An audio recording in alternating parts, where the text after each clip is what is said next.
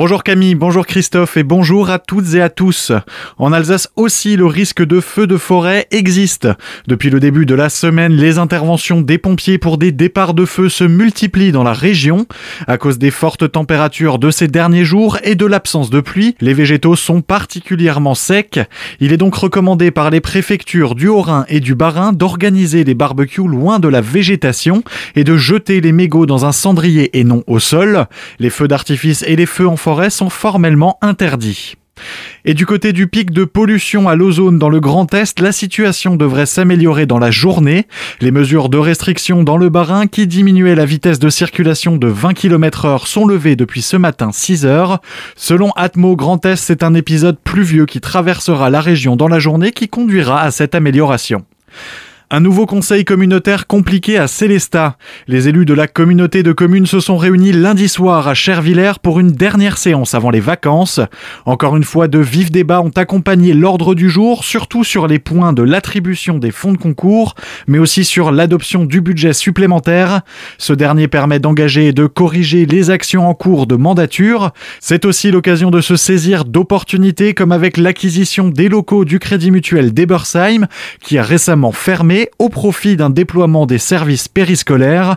Les précisions d'Olivier Solaire, président de la communauté de communes. Aujourd'hui, il s'agit de le mettre à jour et aussi de concrétiser des opportunités qui sont possibles avec euh, cette acquisition du siège du Crédit Mutuel d'Ebersheim qui permettra un déploiement de la petite enfance et du service des périscolaires parce qu'il est idéalement situé juste à côté des écoles, ce qui permettra aussi un déplacement, on va dire, sécurisé des enfants qui s'y rendent. Pour cet exercice 2022, le budget supplémentaire s'équilibre à 56,4 millions d'euros.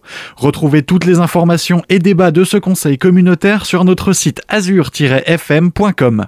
La circulation et le stationnement perturbés à Célestat dès aujourd'hui et jusqu'au 27 juillet. L'objectif est d'assurer la sécurité des festivaliers au cours du Summer Vibration et du Rock Urban Fest, organisé cette semaine par Zone 51. La route de Markelsheim sera totalement fermée à la circulation. Le stationnement sera lui interdit sur certains tronçons du quai de Lille, de la rue de la Carpe et de la rue de la Tanche. Certains parkings de la ville seront aussi réservés aux festivaliers, bénévoles ou encore invités. Retrouvez toutes les informations sur le site celesta.fr. La piste cyclable entre Appenvire et Logelheim a été inaugurée officiellement hier. Depuis quelques années, ces itinéraires sont un point important dans la politique de l'intercommunalité du pays Rhin-Brisac. D'un point de vue touristique, elles représentent une arme de choix pour attirer les visiteurs dans le secteur, mais politiquement aussi elles ont un intérêt, celui de favoriser les mobilités douces.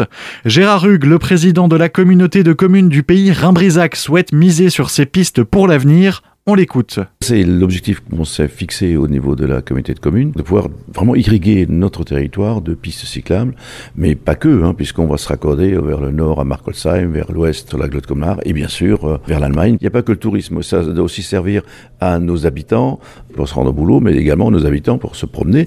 Et demain, dans le cadre de l'anticipation qu'on est en train de faire pour l'arrivée du train Colmar-Fribourg, de permettre à ceux qui veulent prendre le train bah, d'aller en toute sécurité au point d'arrêt le long de la ligne. La communauté de communes du pays termine l'acquisition des terrains nécessaires pour la construction du tronçon Wolfgansen-Sundofen. Gérard Rug espère qu'il sera ouvert d'ici fin 2023.